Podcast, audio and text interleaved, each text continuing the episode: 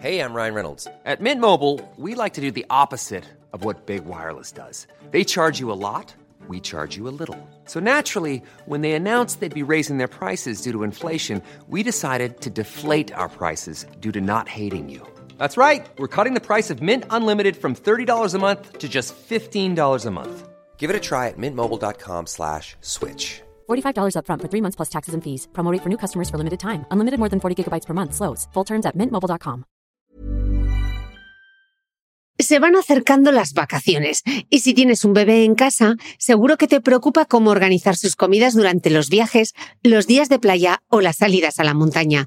Una opción cómoda y muy socorrida son los potitos de Nutriben, porque saben cuánto te preocupa dar a tu bebé tarritos nutritivos y con todas las garantías. Los potitos se preparan aquí en España con los mejores ingredientes, como frutas, verduras, carnes o pescados, y solo emplean aceite de oliva virgen extra. Esos ingredientes tal cual se trituran, cocinan y se envasan al vacío para su correcta conservación. Y ya sabes que igual de importantes son los ingredientes que lleva un alimento como los que no lleva. Los potitos de Nutriben son tarritos que no contienen sal, azúcares añadidos, almidón, colorantes, conservantes, gluten o aceite de palma. Recuerda que los únicos potitos son de Nutriben. Gracias a Nutriben y a su marca Potitos por apoyar los buenos contenidos en este podcast.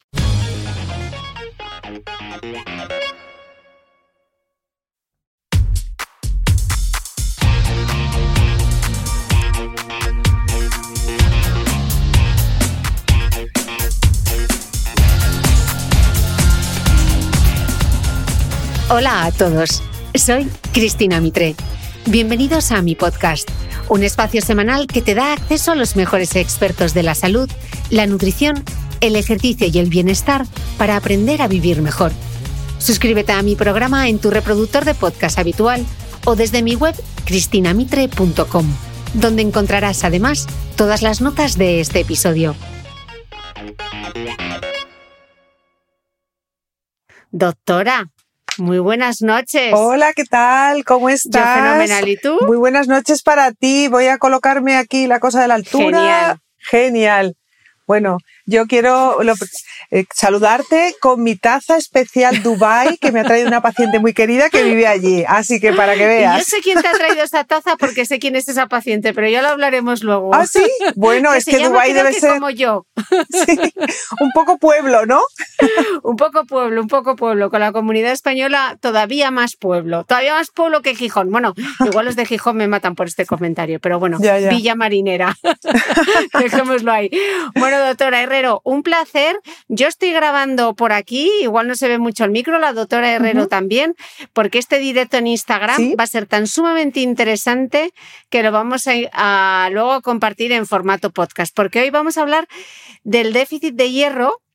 El pasado 26 de noviembre fue el Día Mundial del Déficit de Hierro y quiero dar las gracias eh, a Laboratorios Vial por darnos la oportunidad de hablar de un tema eh, tan importante como este y so- también sobre el sangrado menstrual excesivo. Doctora, la primera pregunta sería eh, diferenciar entre déficit de hierro y anemia. ¿Realmente es lo mismo? No, yo siempre pongo un símil que es el dinero, que todo el mundo entiende. Tú tienes un dinero que es con el que pagas el café, donde se te carga la tarjeta de, de débito, ¿no? Eso sería, si te falta ahí, sería anemia. Pero también tienes que tener algo de dinero ahorrado para un imprevisto. Tienes que pagar una factura extra. Si te falta ese dinero para poder hacer un extra, sería el déficit de hierro. Luego, anemia y déficit de hierro no es lo mismo, pero sí que es verdad que el déficit de hierro precede a la anemia, claro. Bueno, ya hemos visto la diferencia entre el déficit de hierro y, mm, y la anemia. Entonces, La sería anemia, conveniente saber realmente, doctora, cuál, cuál es el papel del hierro en general en la salud. Bueno, pues si damos un- una especie como de claim publicitario, decir que el hierro es imprescindible para la vida, a lo mejor queda un poquito demasiado, pero es que es así. Porque el hierro es un material que forma parte de la hemoglobina, de la, mm, de la, digamos, la molécula que nos transporta el oxígeno a la sangre. Entonces, es fundamental, porque si no tenemos ese vehículo para llevar el oxígeno, nuestras células no se pueden alimentar y sin oxígeno no pueden vivir. Tal es así que, fijaos, más de la mitad del hierro que tenemos en el cuerpo está formando parte de esa hemoglobina. También hay hierro en la proteína del músculo, en la mioglobina, pero mucho menos. Pero más de la mitad está en la hemoglobina. Fijaos que ese es su papel fundamental. Y luego, como una cuarta parte del hierro que tenemos en el cuerpo, forma parte del depósito, de ese banco que os decía yo, que se llama ferritina, que es otra proteína. Exactamente era mi siguiente pregunta. ¿Qué es la ferritina? Porque eso siempre nos sale en los análisis de sangre. Sí, sí, sí. Además, la ferritina es como como la gran desconocida por ese papel que tiene de depósito, pues todo el mundo piensa, tengo tanto hemoglobina, pero es que tener la ferritina bien es, acordaos, que esto yo creo que no se os va a olvidar, es tener un mm, ahorro de reserva para lo que te pueda pasar. Entonces, la salud no es solo en el día a día. El cuerpo tiene que estar preparado para picos, para momentos que son de, de, un gasto extraordinario. Y ahí la ferritina es la que juega el papel fundamental. Mm, justamente lo que tengo yo bajo. La ferritina. Eh, hablando de análisis de sangre, ¿qué marcadores en un análisis de sangre se ven alterados con anemia ferropénica? Bueno, esto es muy importante porque sabéis una cosa, el valor ese que pone valores mm. normales no discrimina entre hombres y mujeres. Y las mujeres tenemos unos niveles diferentes. Así, para el número gordo, quedaros, como digo yo, con la docenita hay que tener más de 12 miligramos de cilitro de hemoglobina en sangre, la docena, y más, de, más de 15 de ferritina en una mujer adulta no gestante. ¿Qué pasa con las embarazadas? Pues que su nivel para considerar anemia es más bajo, en vez de la docenita es uno menos, 11. ¿Por qué? Porque la sangre de la embarazada se diluye, tiene más líquido circulante. Sin embargo, queremos que tenga más ferritina queremos que estén por encima de 30. ¿Por qué? Porque la embarazada ya tiene un gasto eh, necesario, que es el feto.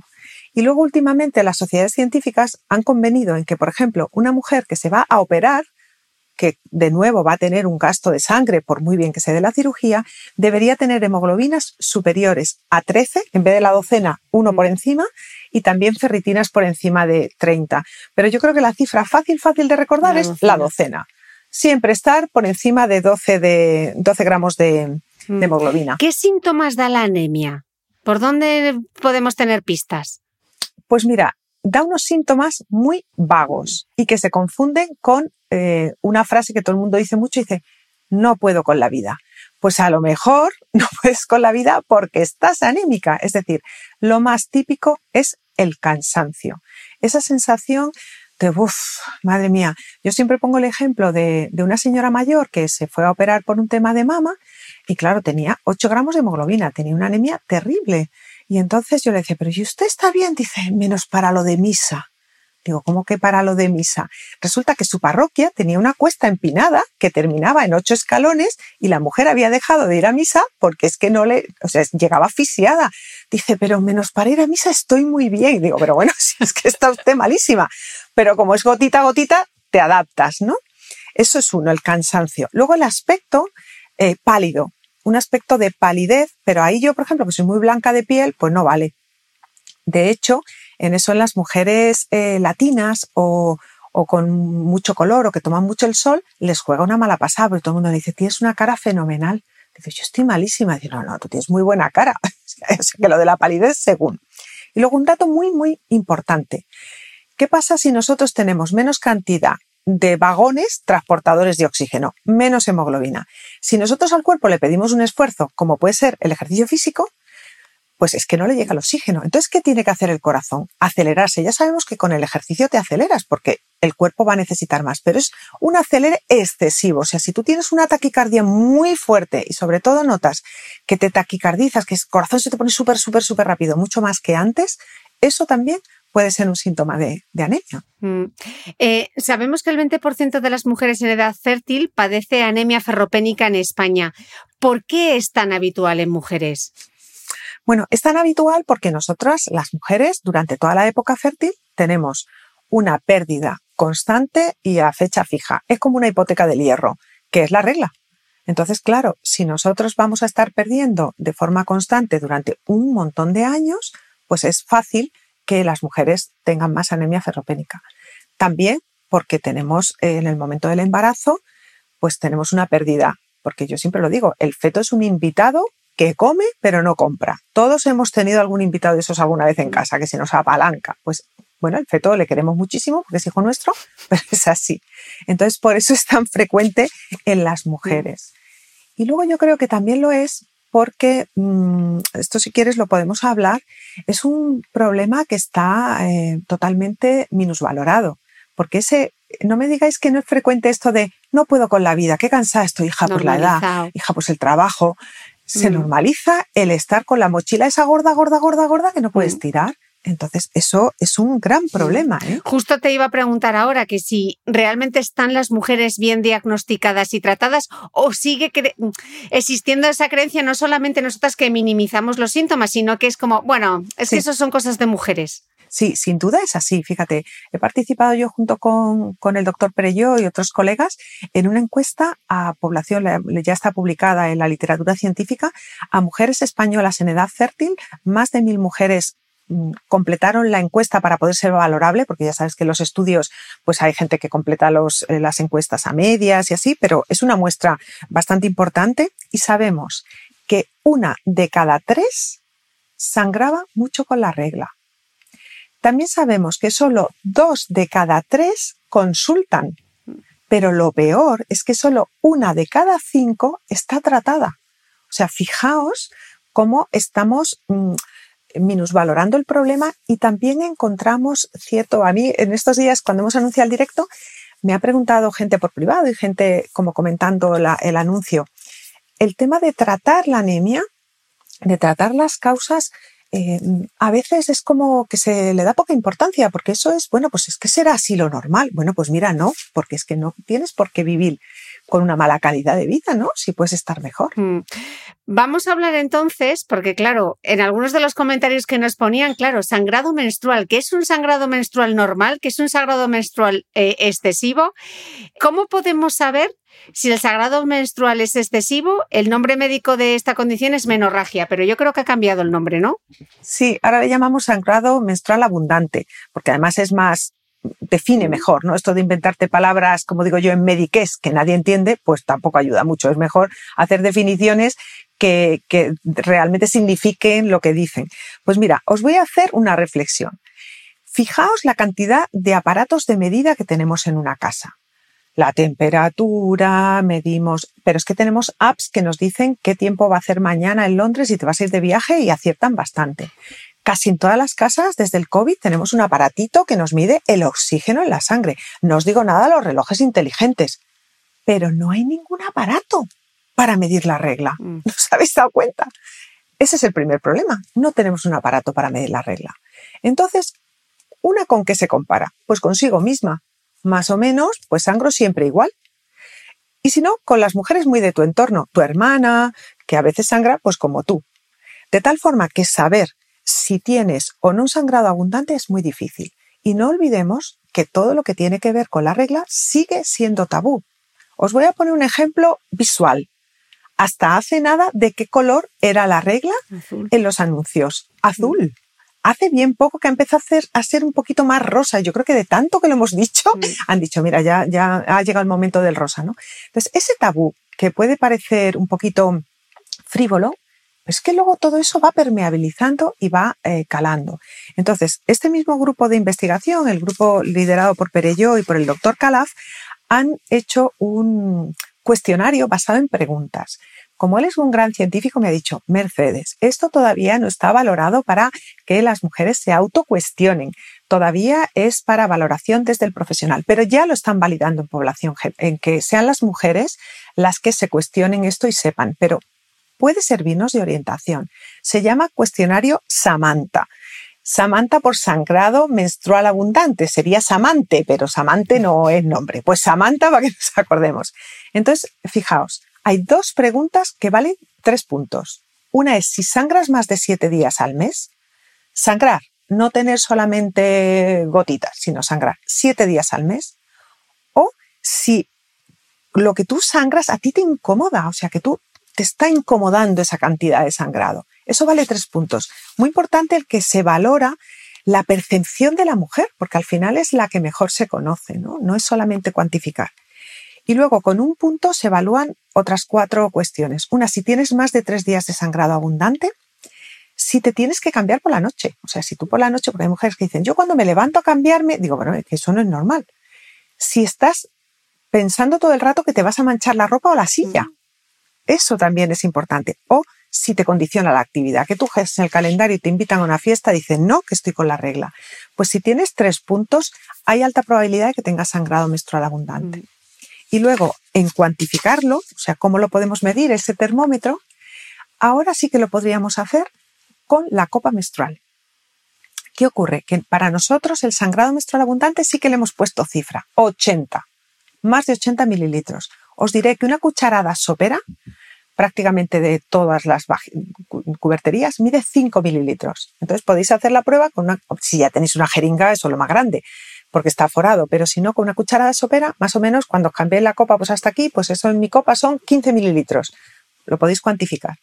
Pero mm, si no tomamos medidas, esto se sigue dejando ahí en la parte oscura. Mm. ¿Y cuáles son las causas de esos sangrados menstruales tan abundantes? Pues mira, eh, tenemos dos tipos de causas. Yo me he traído mi útero aquí de goma.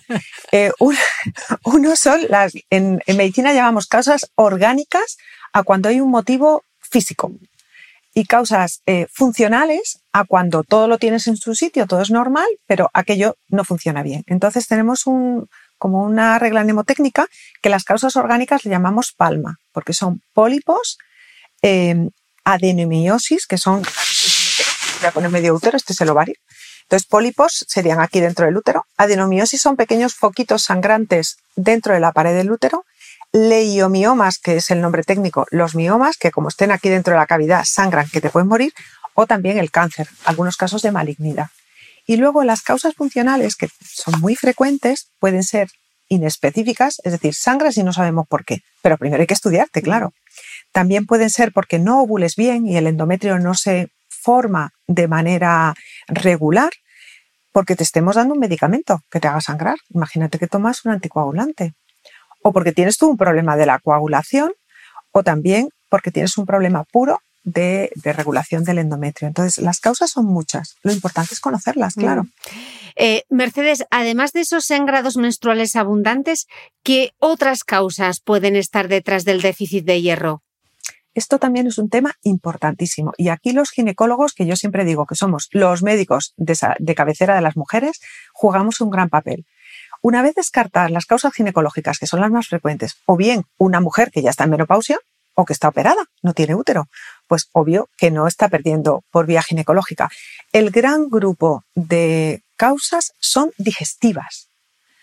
Puede haber mujeres que sangran con la deposición o que tienen hemorroides, pero hay mujeres que sangran, como digo yo, gota a gota, no lo notan, por el estómago, por pólipos en el colon o incluso por una enfermedad ya sabéis que ahora se detecta sangre oculta en heces para mm. cribado de cáncer de colon. Entonces, las causas digestivas son el otro gran grupo, por gasto. Y luego está el problema de aporte. Claro, si haces una dieta demasiado restrictiva en alimentos con hierro o tienes un problema que tu intestino no absorba, pues también puedes tener un déficit. Mm. Eh, aunque hemos mencionado antes el tema de las embarazadas, eh, Mercedes, se calcula que el 40% de las mujeres embarazadas tienen ese déficit de hierro. ¿El embarazo, el parto y la lactancia también pueden provocar esa anemia ferropénica? ¿Hay que vigilarlo especialmente durante el embarazo? Sí, el embarazo, yo de verdad que este símil, quedároslo el feto es un invitado que come y no compra. Nos pasa con el hierro, por supuesto nos pasa con la hormona tiroidea, con multitud de cosas. Entonces, ¿qué ocurre? Fijaos que venimos de una población que ya tiene un déficit de hierro de base y que a lo mejor no lo sabe. Entonces, por eso es tan frecuente. Y porque además hay un tema en el embarazo que muchas veces no se habla. ¿Os acordáis que, bueno, las más mayores se acordarán que antaño se decía que en el embarazo había que comer por dos. O sea, eso ya está mm. más antiguo que el hilo negro y más denostado que todo. Pero sí que hay que comer más de algunas cosas que nos hacen falta y que a veces no nos damos cuenta. Y es que fisiológicamente, en la última mitad del embarazo, la embarazada llega a necesitar eh, más de 7 gramos de, hierro eh, al día, perdón, miligramos, no gramos, más de 7 miligramos. La dieta, haciéndola óptima, como máximo llega a 5. Luego, una embarazada en la segunda mitad del embarazo va a estar deficitaria por biología. Entonces, por eso es tan importante el controlar esos niveles de anemia y de depósitos en las embarazadas y de no esperar a tener anemia. Yo llego a encontrarme embarazadas que me dicen, es que me han dicho que como no tengo mucha anemia, ya si eso, digo, sí, ya tal, como dice José Mota, o sea, de verdad, o vamos a esperar a estar peor? Estás en la semana 25 o 27, vas a empezar a tener tu pico de necesidad máxima, te estamos viendo ya con déficit bajo y vamos a esperar a que estés mal. Pues mira, no, eso ya es, eso ya está muy, muy antiguo. Eh, porque Mercedes, cuéntanos, ¿la anemia ferropénica puede llegar a ser grave? Claro, eh, Fijado, fijaos una cosa, volvamos a repasar el concepto. Mm. ¿Para qué queremos el hierro? Para transportar oxígeno en nuestras células. ¿Y cuál es el órgano que más oxígeno consume? El cerebro. Mm. No se nos olvide. Aunque parezca que, que no lo hagamos trabajar, consume muchísimo hierro. Entonces, ¿qué ocurre? Por una parte, nuestras células van a estar en peor condición, pero es que nuestro sistema cardiovascular, que es un currante nato, va a estar sobre trabajando constantemente y a veces, pues una persona, esa persona que se lipotimia en un sitio o que corre un poquito más y se cae redonda, ¿por qué es? Porque su sistema cardiovascular ya no es capaz de compensar esa pérdida y ahí puede haber accidentes graves. Yo siempre pongo, cuento una anécdota de una chica jovencita que tenía 14 años y que le dijo a su madre que ese año no se apuntaba a baloncesto. Y ahí tenéis a la madre del adolescente, ¿eh? que yo, mis hijos ya eh, han dejado, pero estaba ahí. ¿Cómo no vas a hacer deporte? El deporte es lo más importante para la vida. Tú vas a baloncesto como una pepa, eres altísima, eres buenísima. Claro, pues la niña se lipotimió en el patio del colegio y la tuvieron que traer a urgencia. Claro, luego la madre decía, pero que tienes anemia, pobrecita. Claro, como es joven, como tiene 14 años, tira, tira, tira, hasta que, ¡pum!, cae. Entonces, claro que puede mm. ser grave. Por eso es tan importante el controlarla. Ryan Reynolds here from Mint Mobile. With the price of just about everything going up during inflation, we thought we'd bring our prices down. So to help us, we brought in a reverse auctioneer, which is apparently a thing. Mint Mobile unlimited premium wireless. Ready to get 30, 30, bit to get 30, bit to get 20, 20, 20, bit to get 20, 20, bit to get 15, 15, 15, 15 just 15 bucks a month. So, Give it a try at mintmobile.com/switch. slash $45 up front for 3 months plus taxes and fees. Promo for new customers for limited time. Unlimited more than 40 gigabytes per month slows. Full terms at mintmobile.com. Hold up. What was that? Boring. No flavor. That was as bad as those leftovers you ate all week. Kiki Palmer here, and it's time to say hello to something fresh and guilt-free. Hello Fresh. Jazz up dinner with pecan-crusted chicken or garlic butter shrimp scampi. Now that's music to my mouth. Hello Fresh. Let's get this dinner party started. Discover all the delicious possibilities at hellofresh.com.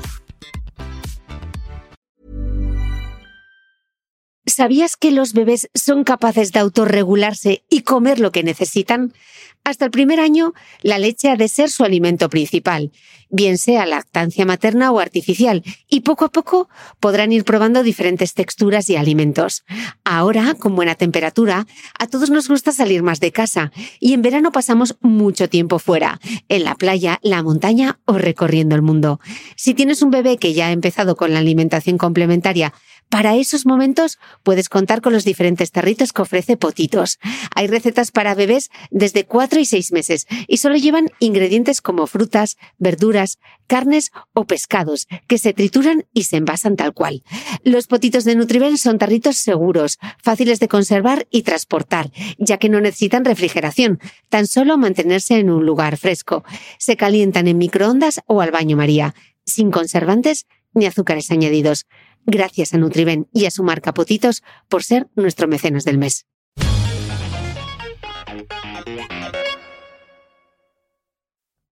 Mercedes, si me han hecho los análisis, me da como resultado déficit de hierro. ¿Qué otras pruebas se realizan? ¿Hay que hacer estudios complementarios para detectar la causa? Por ejemplo, algún estudio ginecológico. Decías también eh, todo el tema de la prevención del cáncer de colon. Yo creo que lo fundamental, mira, ahora vivimos una época, por suerte, ¿eh? para la mm. profesión muy tecnológica y con muchísimas pruebas complementarias y muchas posibilidades. Pero al final, lo más importante es lo que llamamos la anamnesis, escuchar al paciente, hacer una entrevista buena, hacer una buena historia clínica y detectar, porque como porque tengas anemia no te van a meter ahí en el tren de la bruja que te hagan 300 millones de pruebas. O sea, lo primero es enfocar el caso y hablando con los pacientes de verdad que se obtiene muchísima información. Y una vez que ya tienes una sospecha clínica, hay que llegar hasta el final. vamos a ver si es un tema ginecológico. ¿Qué es un tema ginecológico y no lo es? Pues vamos a ver un tema digestivo. Pero mm, el hierro no se volatiliza. Es decir, si tú tienes una dieta normal y ahí tienes anemia, tienes la obligación de comprobar dónde está la fuga. Mm. Porque estás fugando por algún mm. sitio. Y una pregunta que me surge y que además han dejado por aquí, ¿cómo se relaciona la ferritina con la B12, por ejemplo? Si te sale baja la ferritina y te sale baja la B12, ¿hay alguna relación o no? No, lo que pasa es que la B12 eh, trabaja a nivel del, estómago y participa de todos los procesos de absorción. Mm. Pero la ferritina, digamos, que no se absorbe, es una proteína que nosotros tenemos dentro del cuerpo y que es nuestra despensita del hierro. De acuerdo. Igual que sí que absorbemos el ion hierro, la ferritina la tenemos dentro de nuestras células. No, no, no tiene nada que ver con los procesos de absorción. Ahora bien, si no absorbemos y tenemos déficit, vamos a tener poca, poca ferritina. Una pregunta que se me ha olvidado hacerte antes respecto a los sangrados abundantes. Eh, Mercedes, ¿cómo se soluciona? ¿Algún tratamiento médico? Sí, el, bueno, esto ha mejorado muchísimo en los últimos años. O sea, yo en, los años que llevo de profesional os diré que había muchísimas mujeres que después de terminar su vida fértil, que es cuando además empiezas con pues que los miomas crecen, que hay más adenomiosis y había sangrados, el tratamiento por excelencia de todas estas mujeres era la histerectomía. Muchísimas mujeres que ahora pueden tener 60 o 65 años les quitaron el útero porque era el tratamiento. Por suerte, claro, era un tratamiento curativo, ojo, pero es lo de muerto el perro se acabó la rabia, pero un tratamiento quirúrgico que es una cirugía a la que hay que llegar si no queda otro remedio. Esto ha mejorado muchísimo. Tenemos, primero porque conocemos mejor las causas. Entonces podemos ser más específicos y tratar de manera mucho más fisiológica. Entonces, si los problemas son de alteración del endometrio, tenemos mm, fármacos que son, em, por ejemplo, hormonas, progesterona natural, si te falta progesterona. También en mujeres en edad fértil y que quieran anticoncepción, los anticonceptivos hormonales, que la píldora no es una, es que eso es un abanico enorme y se puede individualizar para cada mujer y de hecho cada vez tenemos píldoras con menos dosis o con solo una molécula que se llama gestágeno que lo que hacen es que el endometrio casi no crezca. Si el endometrio casi no crece, casi no descamas, por lo tanto la pérdida la cerramos. Tenemos también DIUs de progesterona que se colocan dentro del útero en chicas hayan tenido partos o no, se pueden poner y que son súper eficaces. Tenemos tratamientos por vía histeroscópica, que es como entrar dentro del útero con un tubito muy fino, que aplican energías, tenemos unos paragüitas que se abren dentro del útero y como que aplican energía, calor y ese endometrio ya no, no se vuelve a, regenerar. Eh, muchísimas técnicas conservadoras y últimamente unos medicamentos que en los casos de miomas y hemorragias lo que hacen es que mm, bloquean el sistema para que el mioma no crezca y aportan la hormona que deja de producir el cuerpo por ese sistema. Entonces, todo tipo de tratamientos médicos, cada vez somos mucho más conservadores, hasta el punto que las histerectomías estas que hacíamos por sangrados, prácticamente las hemos dejado de hacer. Así que dos mensajes, no normalizarlo, punto número uno, y no, conformarse, o sea, no asumir que es algo normal. No, y sobre mm. todo eh, recibir el consejo médico pues con el recelo correspondiente, ¿no? Porque a mí me dicen muchas veces, no, pero es que yo sobre todo no quiero hormonas. Digo, no, vamos a ver, nosotros en medicina trabajamos, yo siempre digo, con una balanza. El platillo de los riesgos, el platillo de los beneficios. Ahí estamos todo el día. Entonces, si tú tienes una anemia que además te está costando la salud o te la puede costar porque cuanto más mayor eres, tu sistema cardiovascular también, oye, pues sufre más, ¿no? Entonces no puedes estarle sometiendo a ese estrés. Nosotros ponderamos el riesgo-beneficio. Por supuesto, la mujer decide. Dice, no, no, mira, yo no me quiero tomar ningún tratamiento. Pues fenomenal. Pero que entendamos que no lo podemos normalizar porque eso nos cuesta la salud. De acuerdo. Y a veces no nos damos ni cuenta. Mm. Mercedes, ya hemos visto las causas, los síntomas y el diagnóstico. Ahora vamos a ver en profundidad cómo se trata la anemia ferropénica. ¿Basta solo, una pregunta que hacían por aquí, ¿basta solo con comer más alimentos ricos en hierro?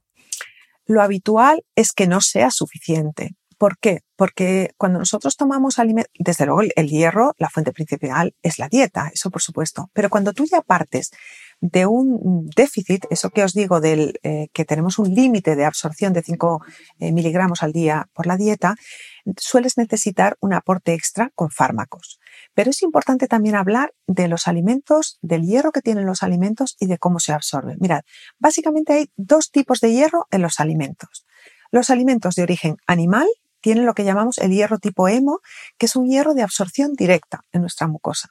Ahí tenemos a las almejas como las reinas del mambo, almejas, berberechos, ostras.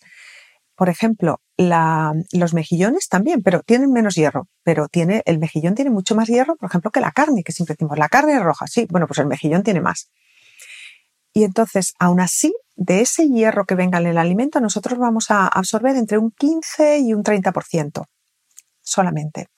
Y luego tenemos los alimentos vegetales que tienen el hierro en forma de ión, no viene, digamos que el hierro hemo es como que viene el hierro como con su envoltorio, ¿no? Entonces, esto hace que se absorba menos cantidad, menos porcentaje, del 2 al 10%. ¿Y aquí quiénes son las reinas? Pues las eh, legumbres, sobre todo la, las lentejas, también la soja, las habas secas, y eh, las espinacas, ya contaremos luego, mm. que no, no tienen tanto hierro. Mercedes, ¿cómo se toma el hierro por vía oral? Pues mira, el hierro por vía oral se toma en comprimidos habitualmente o sobres y hay una, hay una especie como de, de mala prensa de que el hierro sienta fatal. Mira, es que me lo tomo y me sienta fatal. Yo siempre digo que por suerte la química va avanzando y que tenemos hierros de cuando teníamos el teléfono Heraldo y el teléfono Góndola y tenemos ahora hierros de los smartphones. ¿Por qué? Porque gracias a la formulación, las nuevas formulaciones químicas, como por ejemplo la, la ferroglicina sulfato, ese ion hierro, que es el que produce irritación gástrica, viene como con un envoltorio químico. Este envoltorio permite que a nivel del estómago no te siente mal, y que además se pueda absorber muy bien a nivel digestivo, con lo cual son dos ventajas en una. Entonces, lo importante es que te informe tu médico, sobre todo si has tenido experiencias de, mala tolerancia, que mira, que yo tomé hierro una vez y, y me sentó fatal. Bueno, pues qué formulaciones hay, que las hay, puedes tomar para que se... Dice, ¿cuál es el del smartphone? pues, por ejemplo, la ferroglicina sulfato. pero bueno, es un símil, pero eso incluso en las farmacias. Mm. Vosotros hay muchas formulaciones de hierro que se venden sin receta. Mm. Podéis preguntar, porque, y sobre todo si una pastilla o un tratamiento se toma una vez, preguntad preguntad porque no todo el mundo tiene la misma tolerancia. Entonces, si te ha sentado mal, que te informen de cuáles son los que, los que te pueden sentar mejor. Mira, por ahí dice alguien, a mí me lo cambiaron y bien. Mm, mm. Pues perfecto. Claro, es que esa es la idea. Mercedes, ¿cuánto tiempo suele pasar hasta que esos niveles de hierro vuelven a los, a los niveles correctos? A lo normal, ¿no? a su normalidad. Claro, aquí todo depende de desde dónde partamos. O sea, si estamos muy bajos vamos a tardar más. Pero hay una cosa muy importante que es que el cuerpo está muy bien diseñado. Entonces, cuando tiene un déficit mayor, tiene una capacidad mayor de absorción y de regeneración de reticulocitos. La médula ósea, se, bueno, se segrega la famosa EPO de los, eh, de los deportistas, se segrega eritropoyetina, que es una proteína propia, para hacer que la médula ósea trabaje más y fabrique más eritrocitos. Entonces, en una persona sana, con una médula ósea sana, que pongas un suplemento, cuando al mes, por ejemplo, haces una analítica, ya notas una mejoría mm. muy, muy importante. Mm. Eh, Mercedes, ¿es buena idea suplementarnos por nuestra cuenta? ¿Puede ser peligroso el exceso de hierro? A ver, yo no soy nada partidaria de la automedicación. Creo que tenemos que ser cautelosos porque mm, puede haber problemas. Es muy difícil intoxicarse por hierro porque el cuerpo, como te digo, que está tan bien diseñado, lo que hace es que absorbe el hierro a las, células que están tapizando el intestino, a los, los eh, enterocitos. Cuando lo necesitan, lo absorben al cuerpo. Es como cuando te dejan en las películas inglesas la botella de leche en la puerta, que tú la metes para adentro o no. Entonces es muy difícil que, te intoxiques. Pero no hay que suplementarse si, por, por, la cuenta, por cuenta propia. ¿Sabes también por qué? Piénsalo es que si tú te suplementas te estás como autoengañando, porque claro, aumentas el, incrementas el ingreso, pero ¿Qué es lo La que te hace perder? Mm. Si tú no tratas la causa, al final es lo de pan para hoy para- y hambre para mañana. Entonces, yo no creo que haya que autosuplementarse. Es mejor pedir consejo y, y que te asesoren bien. Eh, volvamos a la dieta, Mercedes, porque sigue causando dudas. Eh, ¿Qué dieta podemos seguir para aumentar nuestros niveles de hierro? Danos como una receta. Pues mira, yo creo que todos los días deberíamos tomar una ración de alimento rico en hierro. O sea, si nosotros todos los días tomamos una ración rica en hierro, pues ahí vamos a tener un, un punto de seguridad. Sea una legumbre, que encima además es que es alimentación sana, sea una proteína de origen animal, como puede ser carne roja, pero también puede ser una lata de, de moluscos, eh, pueden ser frutos secos, que tienen también mucho hierro. Entonces, dadnos cuenta que es muy, huevos, los huevos también tienen mucho hierro. Entonces, lo que tenemos que hacer es una dieta variada. Yo siempre digo que la dieta mediterránea no es comer en España que está bañada por el Mediterráneo y todo el día comer de bolsa. No, es comer variado, comer lo que se vende, comer comida. Y haciéndolo así no tienes por qué tener ningún Mm. problema. Mercedes, ¿sería suficiente con aumentar la ingesta de esos alimentos con hierro para salir del déficit si el problema es el sangrado menstrual? Yo creo que no. Yo siempre digo que el hierro actúa, eh, volviendo a, a José Mota, las que entran por las que salen. Tú puedes pedir eh, muchos adelantos, de, volviendo al símil del dinero que se entiende muy bien, y te pueden estar dando pagas extras. Si tú no dejas de gastar, vas a estar siempre en una situación de déficit potencial. Entonces, suplementar sí, pero yo abogo por buscar la causa y tratarla, porque esa es la solución definitiva. Mm. Lo otro es estar poniendo como todo el rato parches. Pregunta un poco candente. ¿La dieta vegetariana cubriría esas necesidades de hierro? A ver, la dieta vegetariana eh, tiene que ser también una dieta ordenada, como la dieta no vegetariana. Entonces, lo que sí que hay que hacerla es con más cuidado y más conocimiento, pero claro que puede eh, suplir los niveles de hierro, porque primero, vegetariano no todo el mundo es igual de vegetariano, quiero decir, hay gente que es ovoláctea, que toma huevos. Hemos dicho que los huevos tienen mucho hierro, pero también que las legumbres tienen hierro. Entonces, la soja, los frutos secos, lo que no podemos es alimentarnos de lechuga, porque es que eso es una dieta que es una dieta eh, pobre, es una dieta incompleta. Es que yo soy súper vegetariana, yo como lechuga solamente todo el rato, ¿no? Mm. Entonces, eh, eso no puede ser. Pues mira, frutos secos, en, en- frutos secos ricos en hierro, los anacardos, los pistachos, las nueces, todo eso tiene mucho Mm. hierro. Eh, nos ha quedado la pregunta al millón porque hemos hablado de los mejillones, de los berberechos. ¿Y qué pasa con las espinacas de Popeye, Mercedes? Bueno, mira, lo de las espinacas de Popeye realmente fue una fake news, pero una fake news de hace 100 años, que nos creemos que nos estamos inventando algo. Eh, hubo un científico alemán que fue el que, el que midió la cantidad de hierro de los alimentos, finales del siglo XIX, que no fue antes de ayer. Bueno, pues se equivocó y en las espinacas puso que tenían 4 miligramos, eh, 40 miligramos por, por 100 y le corrió la coma. Total, que las espinacas son de las verduras que menos eh, cantidad de hierro tienen. Pero es que además hay otro hándicap y es que el, formato de hierro que trae la espinaca, la espinaca tiene muchos oxalatos. La espinaca, por ejemplo, tiene mucho calcio. Entonces, ¿qué hace el oxalato con el, con el ion hierro? Precipita.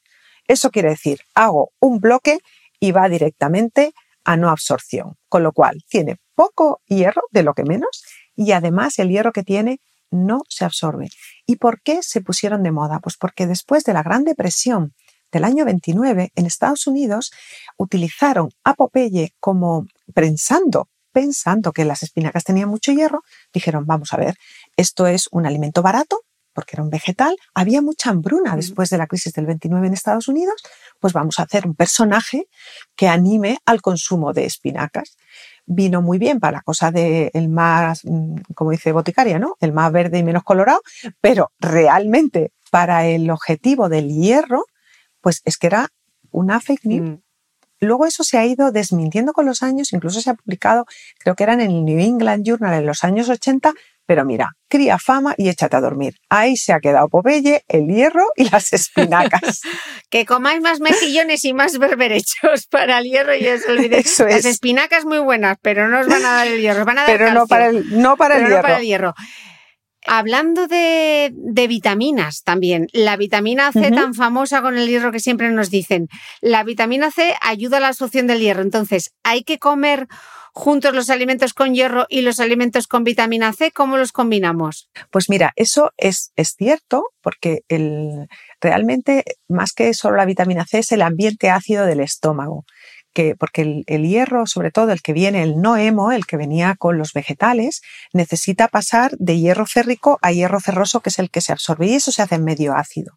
Entonces, por eso lo que se aconsejaba siempre era, tómate el hierro, incluso las sales de hierro en pastillas, las de antiguas, las del teléfono Heraldo y el góndola, te decían, no las tomes con leche, porque la leche es alcalina y lo que hacía era bloquear el efecto de esa reducción del hierro a ferroso, que es el que se absorbe.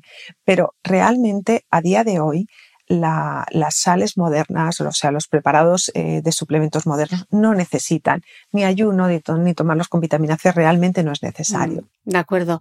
Eh, Mercedes, para todas las mujeres que han estado escuchando este directo y que puedan pensar, pues yo creo que tengo eh, un sagrado menstrual abundante y además tengo todos esos síntomas que habéis mencionado de cansancio, palidez. ¿A quién acuden? ¿Médico de cabecera, ginecólogo directamente? A ver, yo creo que tienes que acudir a quien puedas. Cada uno en su medio tiene que acudir a quien tenga más eh, accesibilidad. Pero lo que no podemos es quedarnos quietas. ¿Por qué? O sea, esa normalización va en contra de nuestra salud. Y eso a mí sería el mensaje mm. que me gustaría que saliera de este directo que tú estés acostumbrada a sangrar siete días al mes no significa que eso sea normal. Pero no solo no es normal, es que va en contra de tu salud, aunque tú no te des cuenta, porque el cuerpo, como tiene esa capacidad de supervivencia, aguanta, aguanta y aguanta. Pero aguanta a costa de qué? O sea que, ¿y dónde vas? Pues mira, es que en mi medio, yo para ir al ginecólogo necesito ir primero al médico de cabecera y que me pida una analítica y luego ya veré si me manda al ginecólogo. Pues esa es tu vía. No, es que yo tengo la posibilidad de, tengo un ginecólogo de confianza y me puedo citar con el ginecólogo directamente. Pues esa es tu vía. Y probablemente lo que todo el mundo debería hacerse si tiene una sospecha de déficit de hierro es una analítica solamente que haciéndose una hemoglobina y una ferritina, muy importante pedir el depósito, vamos a saber cuál es nuestra situación mm. actual. Qué importante eh, no normalizar el, hecho de estar cansadas o decir, bueno, pues como mis reglas siempre han sido así, y quien no, que se compre una copa menstrual, que yo siempre la recomiendo para hacerse una idea eh, de cuánto sangras, ¿no? Porque con, con el resto de, con compresas, etcétera, es bastante difícil hacerte una idea de cómo es tu, de cómo es tu sangrado. Mercedes, si quieres dejar algún otro, aunque nos has dado 50 titulares maravillosos, ¿algún otro mensaje clave antes de despedirnos hoy? Bueno, pues que ya que hemos conseguido que la regla no sea azul en los eh, anuncios, tenemos que seguir normalizando los temas de la salud de las mujeres. Tenemos que hablar de la regla de una manera normalizada. Yo a veces todavía vienen pacientes a la consulta que se avergüenzan porque si han venido a la consulta a hacerse una revisión y justo les ha venido la regla, es que estoy con la regla. Digo que yo soy la doctora de la regla, hombre, por favor, que has venido al sitio. Entonces, normalicemos que el cuerpo de las mujeres tiene la regla y que eso es algo fisiológico, porque es verdad, tener la regla es un síntoma de salud. Ojo, estoy hablando de la mujer que no está con tratamiento, que no manchar si tomas anticonceptivos también es normal. Pero que eso es lo normal y que si tu sangrado crees, sospechas o te parece que puede ser mucho, mm. consulta no te mm. quedes quieta. Y otro apunte, Mercedes, que voy a aprovechar que te tengo aquí. Otra cosa que no debemos normalizar, aunque tengo un podcast maravilloso sobre la endometriosis, por favor, que la regla no duele. No duele. Déjalo claro, por favor. Sí, mira, yo siempre digo que las mujeres que sufren dismenorrea sufren doblemente, porque fíjate, piénsalo. Por una parte, les duele, con lo cual me da gracia, ¿sabes? Y a fecha fija, como decíamos, fijaos cómo el cuestionario Samantha ya incorpora cómo te afecta el sangrado. Ya me gustaría a mí que hubiera algo así en endometriosis en cuestionario. Pero es que encima sufren el descrédito social, porque somos tan idiotas la sociedad que cuando a ti no te duele, en vez de pensar qué suerte tengo, y fíjate, lo que piensas es que fulanita es una exagerada. Oye, perdona, vamos a empatizar y que si esa chica dice que le duele y que además iba a quedar y no sale o iba a salir a hacer deporte y no puede porque se encuentra fatal, no encima la, la cuestionemos. Es que eso es terrible y muchas veces somos nuestras peores enemigas. Hay que reivindicar que hay que creer a la gente. Qué importante este mensaje también. Mercedes, millones de gracias. Lujazo charlar contigo. Qué bien, hija mía, nos lo has explicado todo. Yo creo que nos han quedado todos los conceptos súper claros. bueno, pues saludos a todos los de Dubai. Porque aunque estéis lejos, se os siente muy cerca. Muchas gracias, Mercedes. Un besazo y gracias a todas. Un beso. Buenas noches. A todas. Adiós.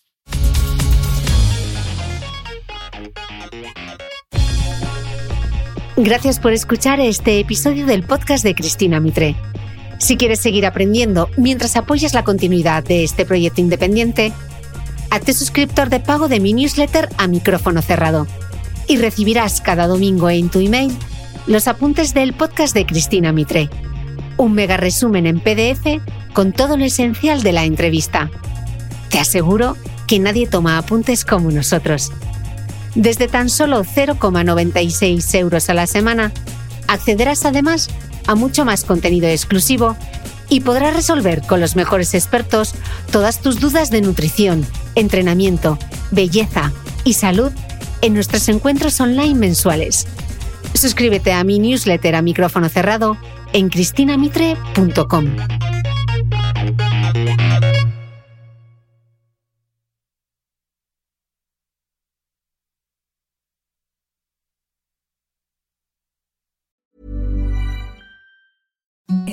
The softest sheets you've ever felt. Now imagine them getting even softer over time. That's what you'll feel with Bowl and Branch's organic cotton sheets. In a recent customer survey, 96% replied that Bowl and Branch sheets get softer with every wash. Start getting your best night's sleep in these sheets that get softer and softer for years to come. Try their sheets with a 30-night guarantee. Plus, get 15% off your first order at bowlandbranch.com. Code BUTTERY. Exclusions apply. See site for details.